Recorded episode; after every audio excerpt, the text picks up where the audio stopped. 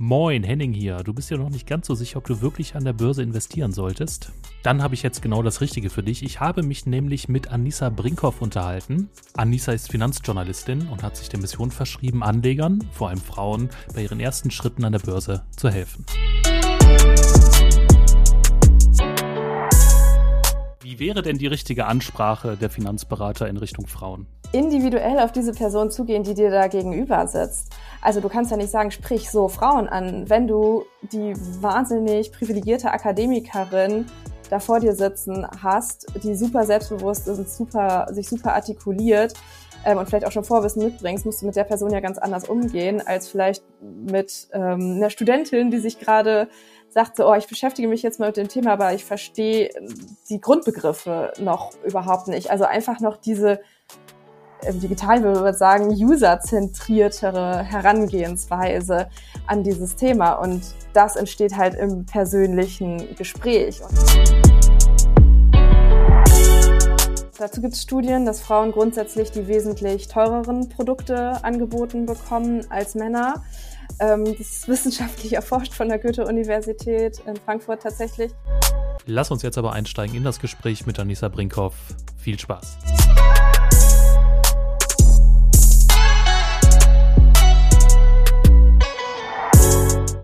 Eine neue Folge von Aktien Royal. Ich habe einen frischen Gast am Mikrofon. Hallo Anissa, wer bist du? Was machst du? Hallo Henning, danke für die Einladung. Ähm, ich bin freie Finanzjournalistin ähm, und beschäftige mich jetzt gar nicht so ganz knallhart mit dem Thema Aktien und Investieren, sondern um eher den ganzen Metaebenen drumherum ganz viel Finanzgeschichte, Finanzpolitik, Finanzpsychologie und alles auch gerne unter dem Gleichstellungsaspekt wie Frauen anders damit umgehen als Männer. Okay, ja, spannendes Feld, das du da aufmachst. Ähm, wie bist du denn so mit dem Thema Finanzen in Berührung gekommen? Das hört sich jetzt alles so nach äh, großer Metaebene an. Du hast das Stichwort selber gebracht, aber wie, wie ging es denn los für dich überhaupt? Ich habe es nicht studiert. Ich bin da sozusagen durch meine eigene Geschichte äh, drauf gekommen. Als ich 30 geworden bin, habe ich gerade als Redakteurin bei der Brigitte gearbeitet und da haben meine Kolleginnen sich alle mit dem Finanz- und Altersvorsorgethema schon beschäftigt. Ähm, ich wusste damals aber noch überhaupt nicht, was die Börse ist, was eine Aktie ist und warum zur Hölle ich mich eigentlich selbst um meine Altersvorsorge kümmern sollte. Ich dachte da, ich zahle da doch irgendwie sowas ein, das geht doch von selbst. Ähm, und dann habe ich damals gedacht, okay, wenn ich schon anfange, mich mit dem Thema zu beschäftigen, wenn ich mich schon einarbeite, dann mache ich das wenigstens nicht für mich alleine, sondern nehme andere Menschen auch noch dabei mit und habe diese Idee bei der Chefredaktion gepitcht und habe dann einen der ersten Finanzpodcasts von Frauen für Frauen gestartet. What the Finance heißt der, den gibt's auch immer noch, den hosten inzwischen andere Menschen ähm, und habe da sozusagen ein bisschen Community Building gemacht und andere Frauen mitgenommen auf meiner Finanzlearning Journey. Okay, also Journalisten. Wie ging es denn los bei Brigitte mit dem äh, Thema Finanzen? Poppte das so äh, aus dem Kollegium auf? Haben deine Kolleginnen mit dir darüber gesprochen oder war das ein Thema, was von der Chefredaktion oder vom Herausgeber von oben kam? Ein bisschen beides. Also man muss sagen, dass die Brigitte schon seit Jahrzehnten Finanzthemen in ihrem Heft hat, was man vermutlich nicht so denkt, wenn man eher an Mode, Diäten, keine Ahnung was äh, denkt, wenn man den Namen hört. Aber die Brigitte hat schon immer eine Finanzkolumnistin, schon schreibt schon immer darüber, dass Frauen sich selbst um ihr Geld kümmern müssen, dass sie Zugriff auf ihr eigenes Geld haben müssen und so weiter. Das heißt, es war redaktionell schon immer ein Thema. Aber es war halt auch genau die Zeit, wo alle mit ETFs angefangen haben, mit Investieren angefangen haben. Das heißt, es prasselte so von allen Seiten auf mich ein und ich hatte bis dahin einfach gar keine Finanzbildung und ähm, kam dann zum Glück nicht mehr drum herum, mich damit auseinanderzusetzen. Okay, also du sagst, das war schon länger Thema bei Brigitte, das ist mir neu, äh, ehrlich gesagt. Wie war denn so das Feedback aus der Leserschaft? Wie haben denn äh, die Leserinnen reagiert auf eure Finanzkolumnen zu Anfang? Ähm, die fanden das total gut, dass das da mit drin war und auch einfach ganz selbstverständlich mit Teil des ganzen Themenpotpourris war. Aber ähm, auf dem Podcast haben die nochmal ganz besonders reagiert, weil das ja nochmal ein anderes Format ist, um Wissensvermittlung zu machen und vor allem, dass sich da auch jemand hinstellt wie ich und einfach sagt, boah, ich habe überhaupt gar keine Ahnung von dem Thema. Ich fange wirklich bei null an, ich stelle jede blöde Frage ich gebe dazu zu, dass auch mein eigenes Finanzverhalten nicht sinnvoll war die letzten Jahre, weil von Unwissenheit und auch Angst vor dem Thema eher geprägt. Und da habe ich viel Feedback bekommen, dass ganz viele Frauen sich total mitgenommen ähm, gefühlt bekommen haben und es halt auch einfach mal so niedrigschwellig erklärt wurde, ohne dass in dem ersten Text, was eigentlich eine Aktie ist, schon drei andere Fachbegriffe verwendet worden sind. Okay, du sagst, du hast viele Fehler zu Anfang gemacht. Das ist natürlich sehr spannend. Äh, erzähl uns doch mal, welche waren denn deine größten, drei größten Fehler, die du zu Anfang mit Geld gemacht hast? Ähm, naja, zum, auf jeden Fall der Fehler, dass ich viel zu spät, also viel zu spät, dass ich spät damit angefangen habe, also erst äh, mit 30. Vorher habe ich das Thema zur Seite geschoben. Und ähm, ansonsten würde ich sagen, sind, habe ich jetzt auch nicht irgendwie Gelder versenkt oder so. Ich habe mich halt einfach nicht mit auseinandergesetzt und ich spreche und schreibe ja ganz viel ähm, darüber, wie wichtig es ist, sich auch mit dem eigenen Verhältnis zum Thema Geld auseinanderzusetzen.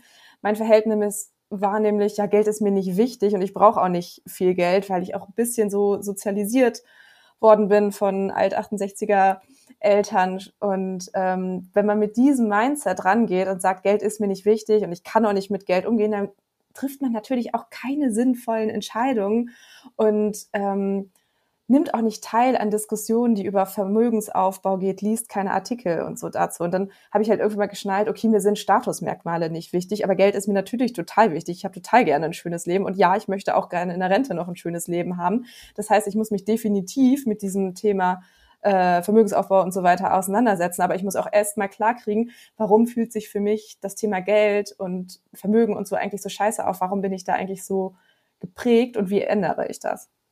Mhm. Aber so ganz falsch lagen die 68er doch auch nicht. Also Geld macht doch nicht glücklich, oder? ich glaube, da gibt es eine Menge Studien in die eine und in die andere Richtung, aber ich glaube, es ist schon eindeutig, dass Geld schon bis zu einem gewissen Grad glücklich macht, vor allem unserem kapitalistischen System. Wenn ich mir mit Geld Gesundheitsdienstleistungen kaufen kann, die ich sonst nicht bekomme, dann macht mich das definitiv glücklich. Wenn ich schön wohnen kann, macht mich das äh, glücklich. Wenn ich für meine Familie finanziell sorgen kann, macht mich das glücklich. Also dieser Satz, Geld macht nicht glücklich, finde ich einfach sowas von zu kurz gedacht. Hm. Also Geld ist eine wichtige Grundlage für ein äh, zufriedenstellendes Leben, sag ich mal.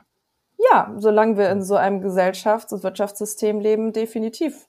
Deshalb ist mhm. das ja auch total in Ordnung. Das ähm, ja, muss man bloß ein bisschen für sich auseinanderdröseln und es muss ja nicht jeder oder jede reich werden wollen, aber jeder oder jede sollte sich mit dem Thema Geld auseinandersetzen. Ja. Gehen wir vielleicht noch mal zwei Schritte zurück, zurück zu deiner Zeit bei Brigitte. Ähm, du sagtest, deine Kolleginnen haben alle darüber gesprochen, über das Thema ETFs, über Aktien. Gab es denn Wertpapiere oder jetzt konkret äh, ETFs und Aktien, die da äh, besonders weit oben auf der Favoritenliste standen bei deinen Kolleginnen oder auch bei dir? Ähm, dadurch, dass wir alle Anfängerinnen waren, war es hauptsächlich schon die sehr breit gestreuten MSCI Worlds und ein paar nachhaltige Produkte, weil in dem, in dieser Redaktion oder in dieser Gruppe Nachhaltigkeit ein großes Thema war.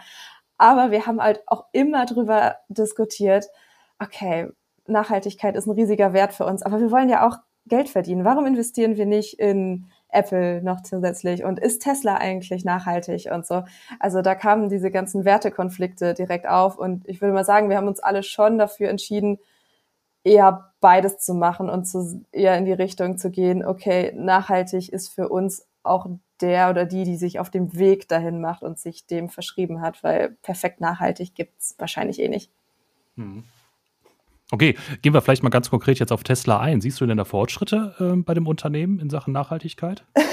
ich glaube ja und nein. die große Vision, die dahinter steht und was die auch ähm, auf der Metaebene für das Thema E-Mobilität und so getan haben, dass das ein Statusmerkmal inzwischen ist, dass es cooler ist, mit einem Tesla rumzufahren als, keine Ahnung, mit einem Verbrenner. Das ist ja auf jeden Fall was Wichtiges. Wenn man sich aber jetzt anguckt, wie die Tesla-Fabrik in Brandenburg ähm, mit Wasserverbrauch und so weiter umgeht, dann denkt man so, äh, ich weiß nicht, ob das Thema da wirklich komplett ganzheitlich gedacht wird und ob die ursprüngliche Idee vielleicht nicht auch noch ein bisschen mehr Marketing heutzutage ist. Okay, jetzt machst du natürlich keinen Podcast über Elon Musk äh, oder Tesla, sondern du machst einen Podcast über Female Finance. Äh, was bedeutet dieser Begriff überhaupt? Boah, alles. Das ist total kompliziert. Also Female Finance bedeutet zum einen ähm, das Frauen und Finanzen. Also wie schafft man es, dass Frauen sich mit dem Thema ähm, Finanzen auseinandersetzen? Was brauchen sie dafür? Was sollte sich dafür ähm, verändern? Es ist aber auch der ganze wirtschaftliche Aspekt und ähm, Product-Aspekt, wenn man Richtung Banken und Finanzdienstleister ähm, denkt. Nämlich, ähm, klar brauchen wir keine Finanzprodukte für Frauen, jetzt irgendeinen blöden rosa ETF oder so, aber Frauen investieren schon nach anderen Kriterien. Ähm, Frauen haben ganz anderes Risikoempfinden als ähm, Männer. Das heißt, auch in dem ganzen Tech-Background, der dahinter steckt, wenn man Finanzprodukte baut, machen Frauen, sind Frauen einfach eine eigene Zielgruppe. Und solange Finanzprodukte und Finanzbildung, Finanzkommunikation von Männern gemacht wird, die überhaupt nicht die Lebensrealität von Frauen verstehen, fühlen sich Frauen halt auch nicht angesprochen. Und so komplex ist das Thema. Apropos Finanzprodukte. Wie bei jedem Podcast von Aktien Royal gilt auch heute unser Disclaimer. Bitte denke beim Hören immer daran, alle Informationen hier im Podcast dienen ausschließlich zu Informationszwecken und stellen keine Anlageberatung dar. Wertpapiergeschäfte sind mit Risiken verbunden und du solltest dich vor jedem Investment umfassend und aus möglichst unterschiedlichen Quellen informieren. Jetzt aber zurück zum Gespräch mit Anissa. Viel Spaß! Ja, da sind wir eigentlich schon mitten in der Praxis. Ähm, du hast angesprochen, Thema Risikobereitschaft zum Beispiel.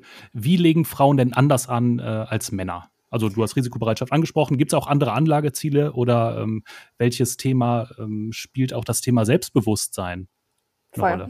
Ähm, also Frauen sind nicht eine Zielgruppe, erstmal grundsätzlich, ne, so wie Männer keine Zielgruppe sind. Das sollte man vielleicht auch noch ein bisschen ähm, unterteilen. Trotzdem kann man natürlich ein paar grundsätzliche ähm, Themen sagen, weil Frauen anders sozialisiert werden als Männer. Wir haben ja immer diese soziale, diese Caring-Komponente da mit drin. Und deshalb sind Frauen bei ihrem Investmentverhalten, denken sie wesentlich langfristiger und ganz häufig auch gar nicht primär an sich, sondern eher direkt an die ganze Familie oder an die Kinder, für, um die sie sich kümmern müssen. Das hat natürlich auch Auswirkungen aufs Risikoverhalten. Wenn du nicht einfach sagst, ja, ich mache das jetzt mal zur Spielerei, um einfach mal kennenzulernen, wie funktioniert denn der Aktienmarkt, sondern ich mache das direkt als Absicherung für meine komplette Familie, dass ich mir jetzt mich mit dem Thema Vermögensaufbau beschäftige, dann hast du ein anderes Risikoprofil, dann gehst du anders ähm, damit um. Und ähm, ja, da gibt es auch wieder ganz viele Studien, äh, die zeigen, dass Frauen tatsächlich gar nicht unbedingt risikoaverser sind als Männer, sondern ähm, dass die Messinstrumente, die das einschätzen, also wenn du dich beim Robo-Advisor jetzt durchklickst und irgendwie sagst, wie risikoaffin bin ich denn, dass Frauen das einfach nur anders artikulieren und anders bewerten. Also da spricht, da passt das Messinstrument nicht. Das ist so, als würdest du eine Birne messen wollen, hast aber ähm, eine Apfelschablone. Das passt einfach nicht zueinander und zeigt wieder mal, wie komplex das Thema ist. Und ähm, zum Selbstbewusstsein, ähm, zum finanziellen Selbstbewusstsein, wie man es auch in der ähm, Financial Behavior Forschung nennt, gibt es auch total spannende Aspekte, nämlich Frauen haben häufig gar nicht ein sehr viel schlechteres Finanzwissen als Männer, wenn sie sich dann mit dem Thema beschäftigen. Sie haben aber ein niedriges finanzielles Selbstbewusstsein. Sie trauen sich keine Entscheidungen zu. Und wenn man das mal auf andere Lebensbereiche überträgt, ist das ja irgendwie auch direkt klar, welche Auswirkungen das hat. Wenn man sagt, ich kann das Thema nicht, ich verstehe das nicht, ich kann das eh nicht, weil mir wird ja auch in der Schule die ganze Zeit gesagt, ich kann nicht mit Zahlen umgehen, dann wirst du keine sinnvollen Finanzentscheidungen treffen. Dann wirst du dich nicht in vielleicht auch komplexere Produkte mal einarbeiten, sondern wirst äh, zur Beratung, zur teuren Beratung mhm. gehen und da vielleicht auch auf teurere, vermeintlich sichere Produkte reinfallen. Und deshalb ist es meiner Meinung nach auch total wichtig, dass man erstmal dahin guckt, wie kriegt man Frauen, Mädchen und so weiter dahin, dass sie für sich völlig selbstverständlich sehen, dass sie mit Geld, Finanzen, Zahlen und so weiter umgehen können, weil dann ist es eigentlich erst Step zwei zu sagen, Frauen ähm, haben auch Interesse an dem Thema, trauen sich zu und nehmen teil am Kapitalmarkt. Ja, ähm, das sind viele interessante Felder, die du da aufmachst. Äh, ich gehe noch mal zwei, drei Schritte zurück zum Thema Risikobereitschaft. Jetzt hast du angesprochen die Robo-Advisor ähm, und dass Frauen da gar nicht unbedingt risikoaverser sind als Männer, sondern ich habe es jetzt so verstanden, die Formulierungen bei den Abfragetools der Robo-Advisor sind so gebaut, dass ähm, Männer da risikobereiter erscheinen als Frauen. Ist das richtig? Ha, genau, richtig. Man kann das mhm. zum Beispiel auch mal sehen, wenn ähm, bei Risikoeinschätzen oder Wissenseinschätzen, aus denen das Risiko dann hinterher interpretiert wird, wenn es da die Option gibt, weiß ich nicht, dann klicken diese Optionen ganz viele Frauen an. Tatsächlich wissen sie es vielleicht einfach nur nicht hundertprozentig sicher. Männer würden mit ihrem anderen Selbstbewusstsein immer sagen, ah, ich habe das mal grob gelesen, das ist auf jeden Fall Antwort A äh, und nicht B und auf gar keinen Fall weiß ich nicht. Und wenn Frauen diese Antwortoption weiß ich nicht mal genommen wird, äh, geben sie im Endeffekt doch auch eher die richtige Antwort. Hm. Das heißt, ähm, Frauen würde man vielleicht in einem offenen Gespräch, also mit offenen Fragen, viel besser erreichen? Definitiv, ha, genau. Das sieht man auch, ähm, dass Frauen viel häufiger dann investieren oder anlegen, wenn sie eine persönliche Beratung oder eine persönliche Begleitung in dem ganzen Prozess haben. Und das muss ja gar nicht unbedingt ein Bankberater, Bankberaterin vor allem auch sein, sondern das kann ja auch jemand aus dem persönlichen Umfeld sein.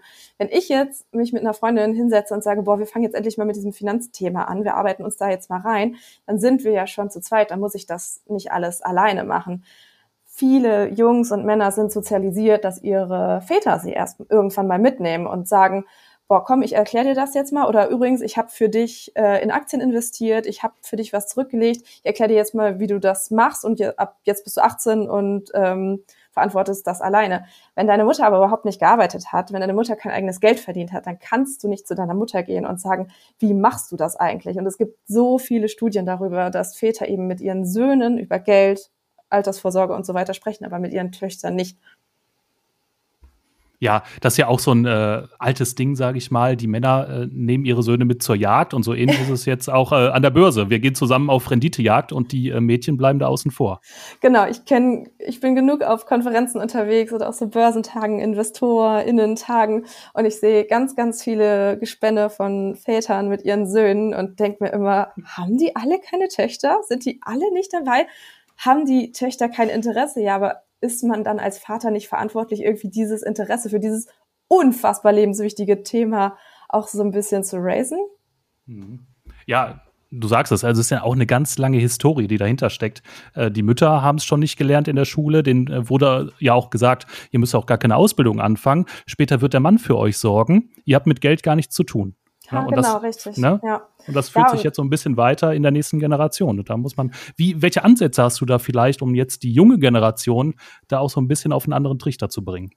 Zum einen muss man sagen, dass das Thema ja viel zugänglicher wird. Also das ist ja eine total positive Entwicklung. Finanzen findet auf TikTok, auf Instagram, überall irgendwie statt. Alle sprechen darüber und selbst die Influencerin, die sonst nur Beauty-Themen macht, ähm, spricht auf einmal darüber, dass sie sich ein Haus gekauft hat von ihrem eigenen Geld oder dass sie äh, sich mit der Altersvorsorge beschäftigt. Und ich glaube, genau das ist total wichtig. Also Bildung funktioniert meiner Meinung nach durch Vorbilder und die kann man im eigenen Umkreis haben, im eigenen Umfeld.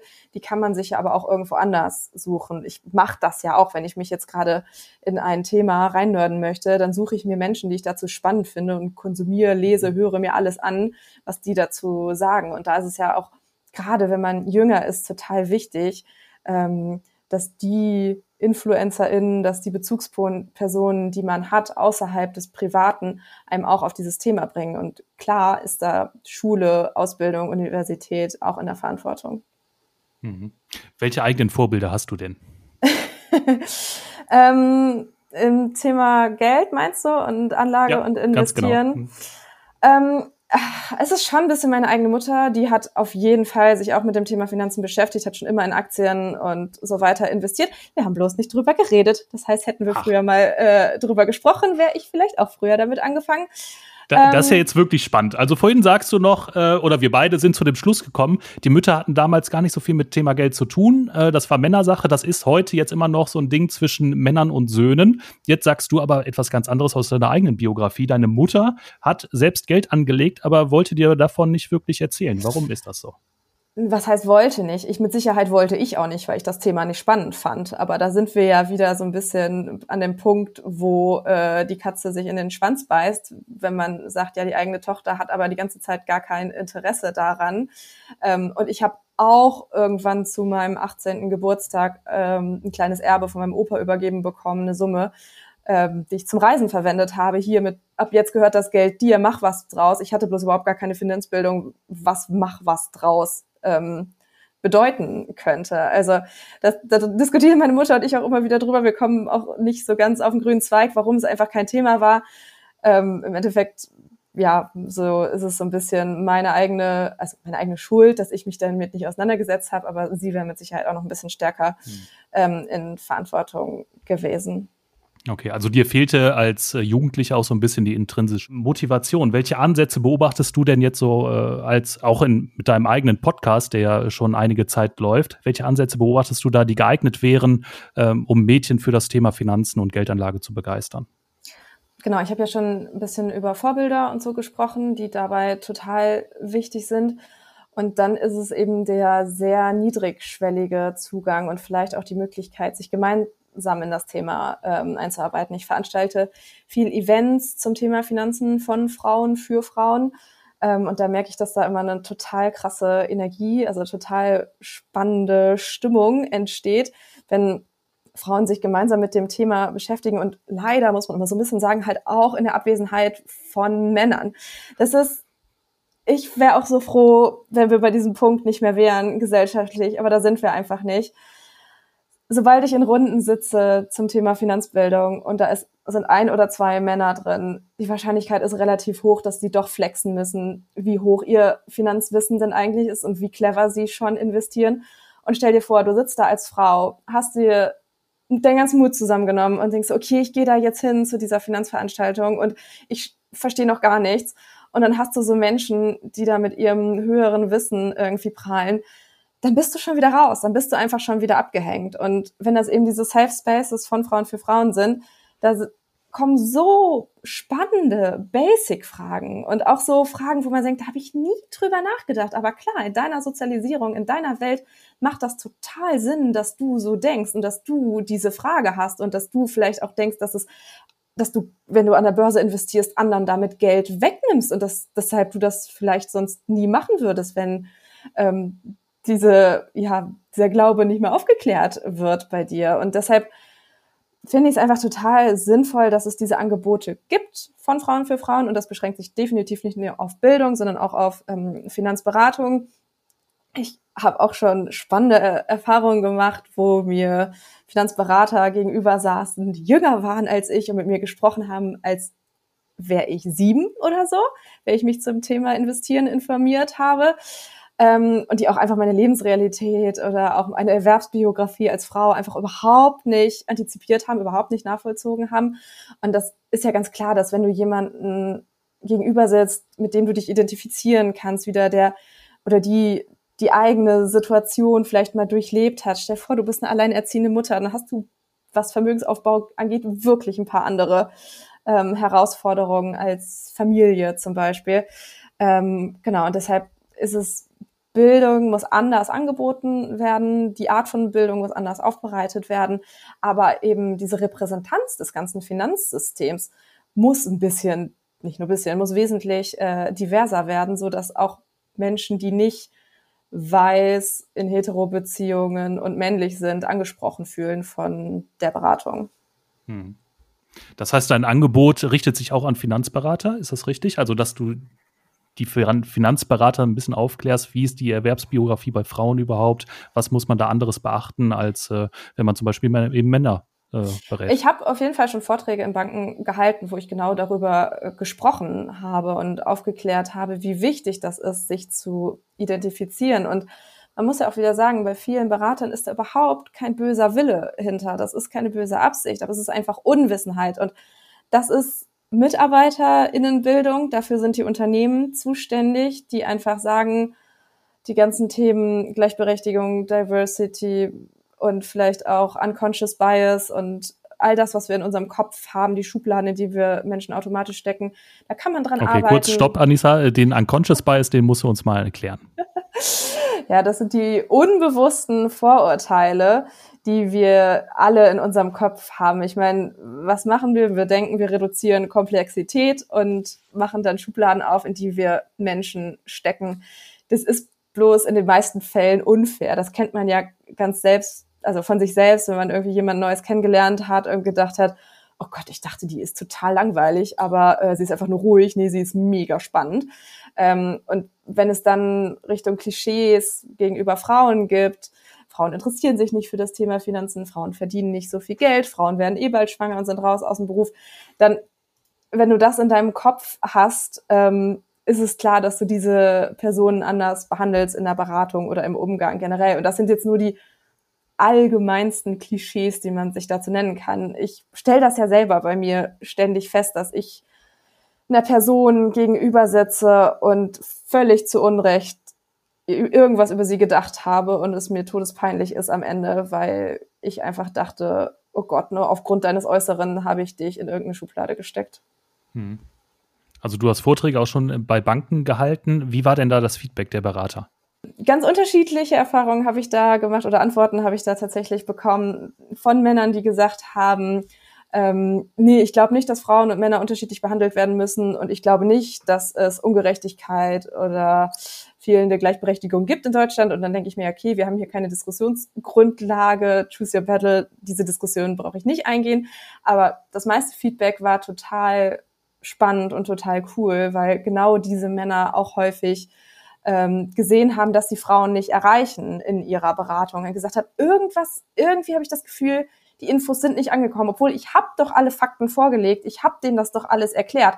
Ja, aber einfach nicht auf die Art und Weise, wie diese Frau sich gerne angesprochen gefühlt hat. Oder sie kommen mit privaten Geschichten und sagen, ja, ganz ehrlich, zu Hause, ich manage auch unsere Familienfinanzen. Meine Frau interessiert sich einfach überhaupt nicht für das Thema. Und ich fände es so schön, wenn wir das zu Hause gemeinsam machen würden. Ich frage sie immer wieder, aber sie möchte einfach nichts dazu wissen. Und ähm, dann denke ich mir so auch, ja, dann liegt das vielleicht erstmal gerade gar nicht generell, dass sie nichts mit dem Thema Finanzen zu tun haben möchte, sondern sie traut es sich vielleicht einfach nicht zu und vielleicht stecken da noch andere Themen mit hinter. Also eigentlich kriege ich immer das Feedback oder habe das Gefühl, dass auch Männer gerne erfolgreich in ihrer Arbeit wären und nicht aktiv andere Menschen ausschließen möchten und deshalb total offen sind, dazu zu lernen. Mhm. Wie wäre denn die richtige Ansprache der Finanzberater in Richtung Frauen? Was, was schlägst du denn vor in deinen, in deinen Beratungen, in deinen Vorträgen bei Banken? individuell auf diese Person zugehen, die dir da gegenüber sitzt. Also du kannst ja nicht sagen, sprich so Frauen an, wenn du die wahnsinnig privilegierte Akademikerin da vor dir sitzen hast, die super selbstbewusst und super, sich super artikuliert ähm, und vielleicht auch schon Vorwissen mitbringst, musst du mit der Person ja ganz anders umgehen, als vielleicht mit ähm, einer Studentin, die sich gerade sagt so, oh, ich beschäftige mich jetzt mal mit dem Thema, aber ich verstehe die Grundbegriffe noch überhaupt nicht. Also einfach noch diese äh, digital würde man sagen, userzentriertere Herangehensweise an dieses Thema. Und das entsteht halt im persönlichen Gespräch. Und mhm. da kann man ja schon auch einfach mal drauf achten oder auch nachfragen. Fühlt es sich für Sie besser an, wenn Sie von einem Mann beraten wollen? Fühlt es sich für Sie besser, wenn Sie von einer Frau beraten wollen? Möchten Sie jemand Gleichaltrigen haben? Möchte Sie jemanden, der oder die viel älter ist, weil Sie der unbewusst viel mehr Kompetenz zuschreiben? Also da kann man ja einfach so ein bisschen auf die Situation ähm, hingehen. Und dann kann man natürlich wieder auch sagen, gerade auch als Bank kannst du mit Veranstaltungen, mit Bildungsprodukten, Medien, Podcasts und so weiter auf indirektem Wege so viele neue KundInnen erreichen, die sich vielleicht noch erstmal überhaupt nicht trauen, in eine Filiale zu kommen und einen Termin auszumachen, sondern die sich erstmal ganz langsam dem Thema äh, nähern müssen, aber dadurch natürlich auch eine Bindung zu dem Absender entsteht. Hm. Gilt das nicht für Männer genauso? Also da ist die individuelle Ansprache doch genauso wichtig, oder nicht? Definitiv, das würde ich auch ähm, so sagen. Ähm, aber Männer haben halt zum einen beschäftigen sie sich einfach häufiger mit diesem Thema, zum anderen muss man aber auch sagen, Männer fühlen sich häufiger verpflichtet, mit dem Thema auseinanderzusetzen. Das ist ja alles, dieses ganze Rollenklischees ist ja nicht nur so, dass Frauen davon nicht profitieren würden, sondern ja auch Männer. Ich sehe das gerade in meinem Umfeld. Ich bin Mitte 30, viele haben Kinder und viele Männer strugglen total damit, dass sie ja eigentlich die Ernährer der Familie sein müssen, dass sie ähm, das komplette, also dass sie auch die Familie alleine ernähren können. Und wo man sagte, Bullshit, Frauen arbeiten doch genauso. Lass uns drüber sprechen, wie wir es fair aufteilen. Du musst überhaupt nicht diese komplette Verantwortung übernehmen und auch nicht bei der Finanzplanung.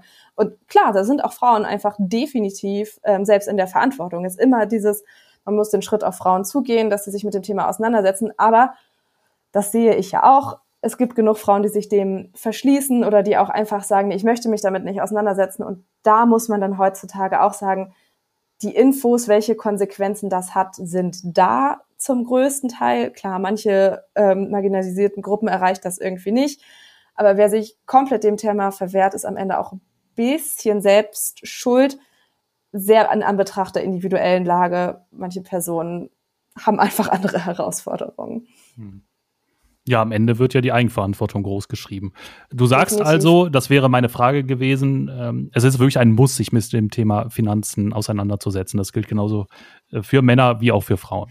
Ja, natürlich. Also ich sage immer, Finanzplanung ist Lebensplanung. Jeder Aspekt in unserem Leben hat mit Geld zu tun. Ähm, jede Entscheidung, die wir treffen, jede ähm, ja jede Sache, die wir unternehmen und so weiter. Und ähm, es gibt nun mal eine Zeit in unserem inzwischen sehr langen Leben, in dem wir wahrscheinlich kein Einkommen mehr haben, aber unser Staat schafft es nicht, was ja auch zum gewissen Maß völlig in Ordnung ist, uns komplett diesen Lebenszeit äh, zu finanzieren. Das heißt, wir müssen uns selber mit unserer Rente, mit unserer Altersvorsorge beschäftigen. Es ist bloß auch die Aufgabe des Staates, die Bildung zu vermitteln, wie man das denn macht. Und wenn ich genug Menschen mit Ende 2030 kennenlerne, die sagen, ich habe noch nie davon gehört, dass unser Rentensystem aus drei Säulen besteht und dass ich private Altersvorsorge habe, hat mir noch nie jemand vermittelt, dann denke ich mir, boah, da läuft grundlegend so was falsch. Hm. Also Finanzbildung ist Staatsaufgabe, fängt wahrscheinlich auch schon in der Schule an, nehme ich an. Ja, ähm, genau. Du hast das Thema Erwerbsbiografie angesprochen. Ähm, da interessiert mich jetzt natürlich, ähm, wie oder welche, welche besonderen Herausforderungen bestehen äh, bei, bei Frauen, in, auch in der Finanzberatung? Ähm, welche strategischen Entscheidungen sind da andere als bei Männern? Genau, also heutzutage ist es ja immer noch so, dass Frauen die Kinder bekommen. Das wird sich ja schwierig ähm, äh, ändern lassen, aber dass Frauen auch die sind, die dann lange in Elternzeit gehen. Ich glaube, die Prozentzahl von Männern, die in Elternzeit gehen und auch ähm, länger als zwei Monate ist auf jeden Fall sehr niedrig, zweistellig. Und es ist ja klar, wenn du gar nicht arbeitest oder vor allem danach und Teilzeit zurückgehst, dann komm, bekommst du auch nur eine Teilzeitrente. Das heißt, also zum einen zahlst du schon in die staatliche Rentenversicherung wesentlich weniger ein.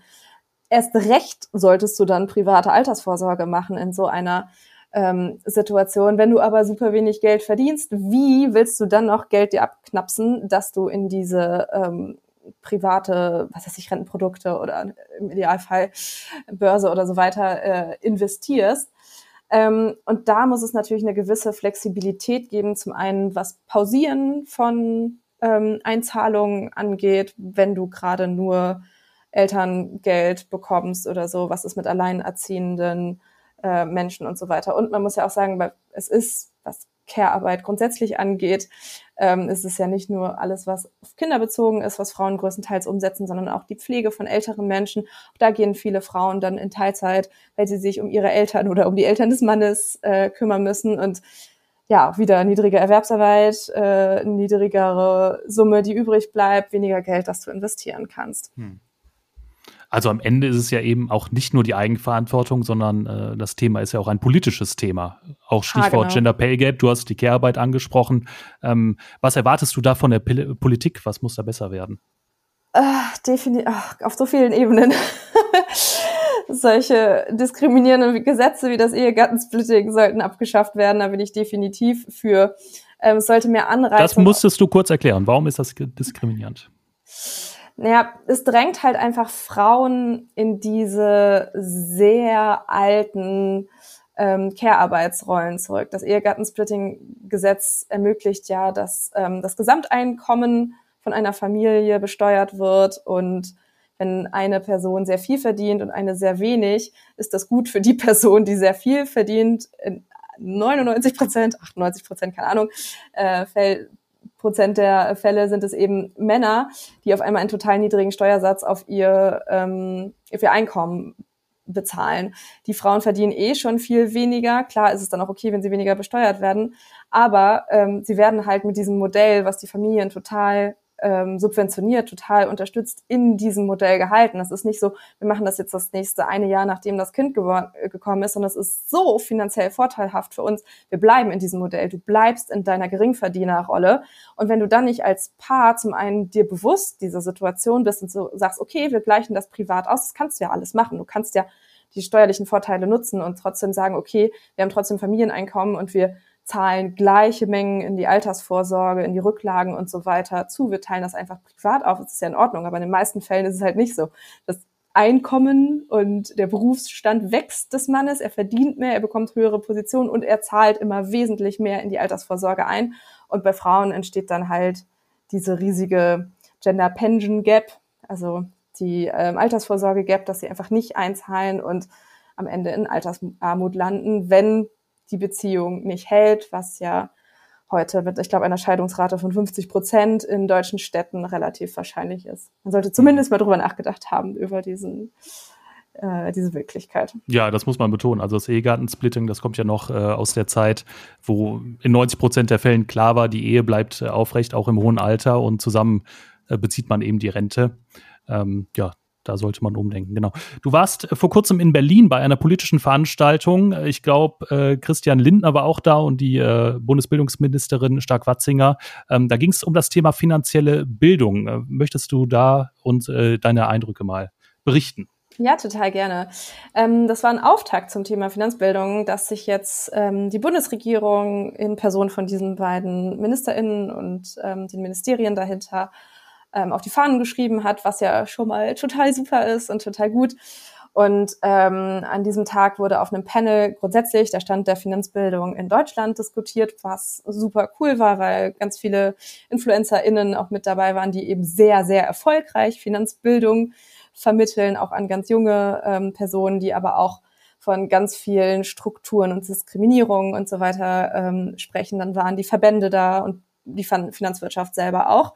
Ähm, das heißt, der Status quo wurde ganz gut beschrieben und so gut wie die Beschreibung vom Status quo der Finanzbildung in Deutschland war, genauso hat es mir so ein bisschen gemangelt an ähm, den Infos, wie denn das geändert werden soll.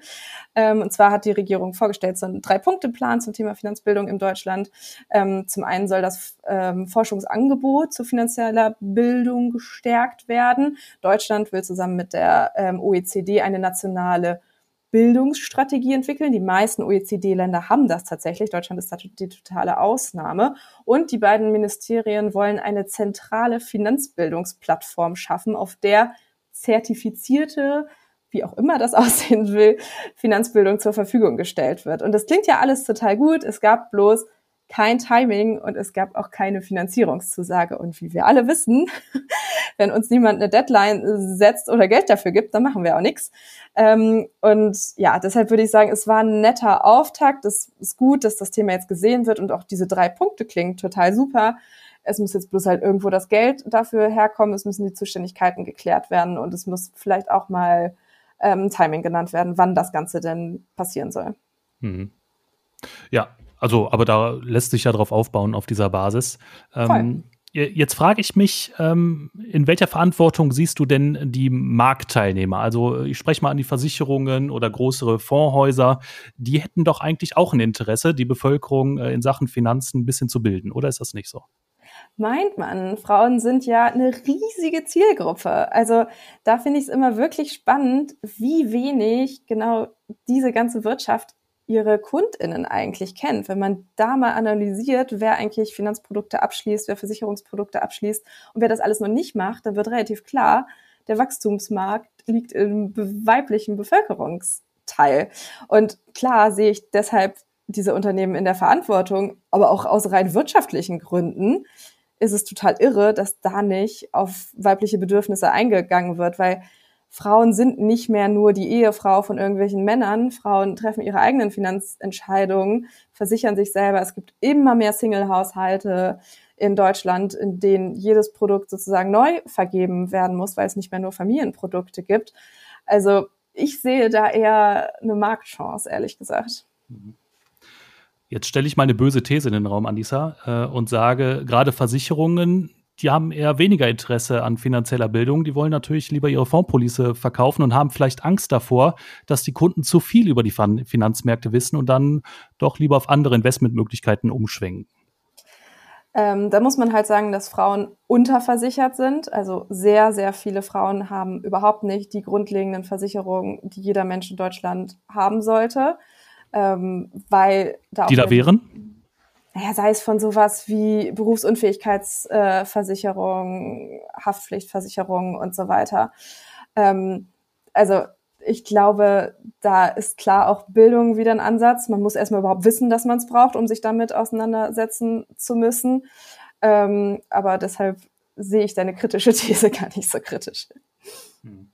Ja, ich spielte jetzt auch eher auf das Thema Altersvorsorge zum Beispiel an. Mhm. Also warum sollte ich äh, meine Kunden jetzt so weit informieren, dass die vielleicht äh, passiv gemanagte ETFs kaufen, die wesentlich günstiger sind, wenn ich dann doch meine äh, teure Fondspolice verkaufen kann? Ja, schwierige Frage, ehrlich gesagt. Aber im Endeffekt ist es ja jedem Kunden, jeder Kundin selbst überlassen, was sie ähm, investiert und wie sie investiert. Und bei manchen Menschen ist halt auch einfach Komplexitätsreduktion oder Zeitersparnis ein total wichtiger Faktor. Und die sagen, ich zahle gerne diese Beratungsgebühr oder diesen Abschlag jedes Jahr auf meinen äh, ähm, Investmentbeitrag, weil ich einfach so froh bin, das Thema aus dem Kopf haben zu müssen. Für mich ist Zeit ein größerer Wert. Hm. Wie bewertest du das Thema Finanzbetrug gerade auch äh, in, in Hinsicht auf Frauen? Sind Frauen da vielleicht ähm, gefährdeter als Männer? Ja, auch dazu gibt es Studien, dass Frauen grundsätzlich die wesentlich teureren Produkte angeboten bekommen als Männer. Ähm, das ist wissenschaftlich erforscht von der Goethe-Universität in Frankfurt tatsächlich. Ähm, gibt es aber auch in anderen Ländern, in Hongkong oder auch in den USA gibt es auch Studien zu. Ähm, krasserweise sagen die Forschenden, und trotzdem ist es immer noch besser, dass diese Frauen diese Produkte abgeschlossen haben, weil sie im Vergleich sonst vielleicht gar keine Produkte abgeschlossen hätten. Sie sind immerhin einmal zur Finanzberatung gegangen. Deshalb, ja, ich finde es unter Diskriminierungsaspekten wahnsinnig schwierig. Und da sind wir wieder bei diesem unconscious bias. Warum werden Frauen diese teureren Produkte überhaupt angeboten? Warum wird angenommen, dass sie Zeit sparen wollen, dass sie ähm, weniger komplexe Produkte und dadurch teurere Produkte vielleicht haben wollen? Aber ja, bevor jemand rausgeht und gar nichts abschließt, ist es in einigen Fällen vielleicht manchmal auch das Bessere. Also man kann einfach wenig pauschalisieren bei diesem Thema, glaube ich. Mhm. Wie sieht denn dein persönliches Portfolio aus? Was hast du im Depot? Ähm, ich bin auch relativ breit aufgestellt und ähm, automatisiert sozusagen. Also ich investiere in Fonds äh, und ETFs und aktuell beschäftige ich mich vor allem mit dem Immobilienthema. Ähm, Gerade das Thema passives Einkommen ist für mich total wichtig. Ich möchte nicht den Rest meines Lebens nur von meiner Erwerbskraft abhängig sein und ähm, fände es sehr spannend, da noch eine weitere Einkommensquelle zu haben. Hm. Ja, guter Punkt. Wie spielst du das Thema Immobilien? Über REITs zum Beispiel oder? Nee, über Immobilieninvestment, über Wohnungen, die ich kaufen möchte. Da bin ich äh, aktiv dran sozusagen und es wäre sehr gut, wenn das dieses Jahr noch umgesetzt wird. Erstmal mit Ach, einer kleinen, kleinen hm. Eigentumswohnung vermieteten als Kapitalanlage.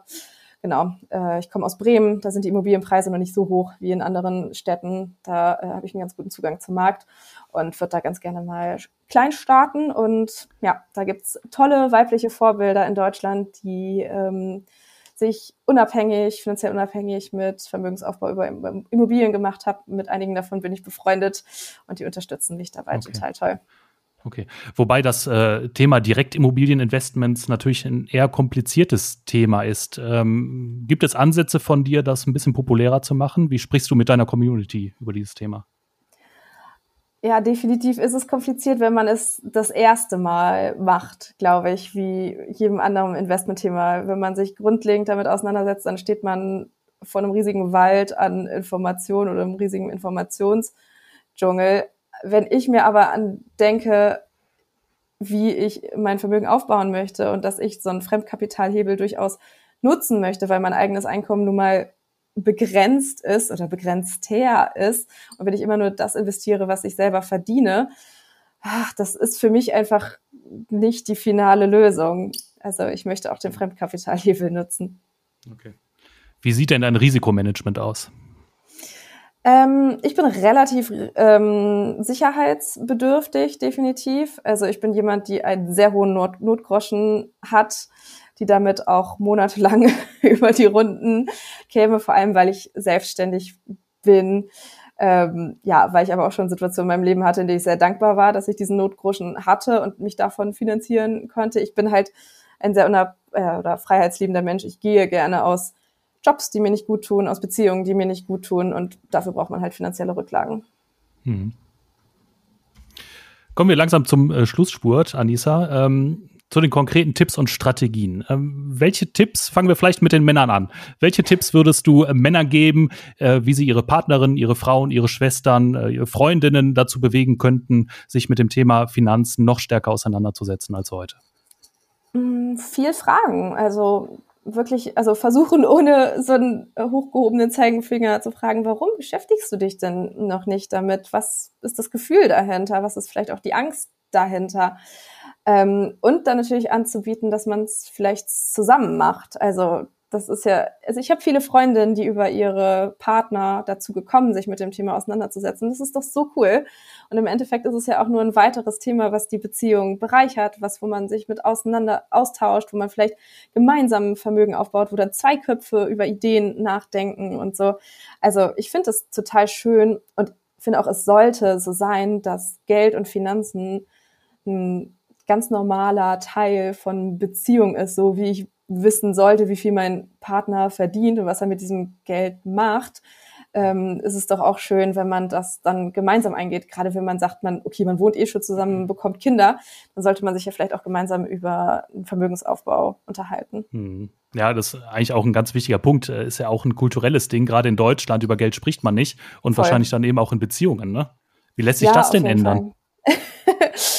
Ja, auch da Schritt für Schritt würde ich sagen, es ist definitiv ein totales äh, Tabuthema. Und ich finde, man kann auch da, es hilft einfach immer Ehrlichkeit.